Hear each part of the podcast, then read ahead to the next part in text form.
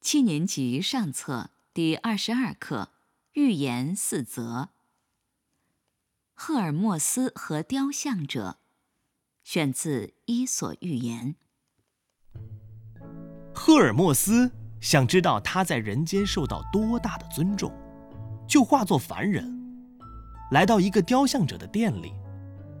他看见宙斯的雕像，问道：“值多少钱？”雕像者说：“一个银元。”赫尔墨斯又笑着问道：“赫拉的雕像值多少钱？”雕像者说：“还要贵一点。”后来，赫尔墨斯看见自己的雕像，心想：他身为神使，又是商人的庇护神，人们对他会更尊重些，于是问道：“这个值多少钱？”雕像者回答说：“假如你买了那两个，这个算天头，白送。”这故事适用于那些爱慕虚荣而不被人重视的人。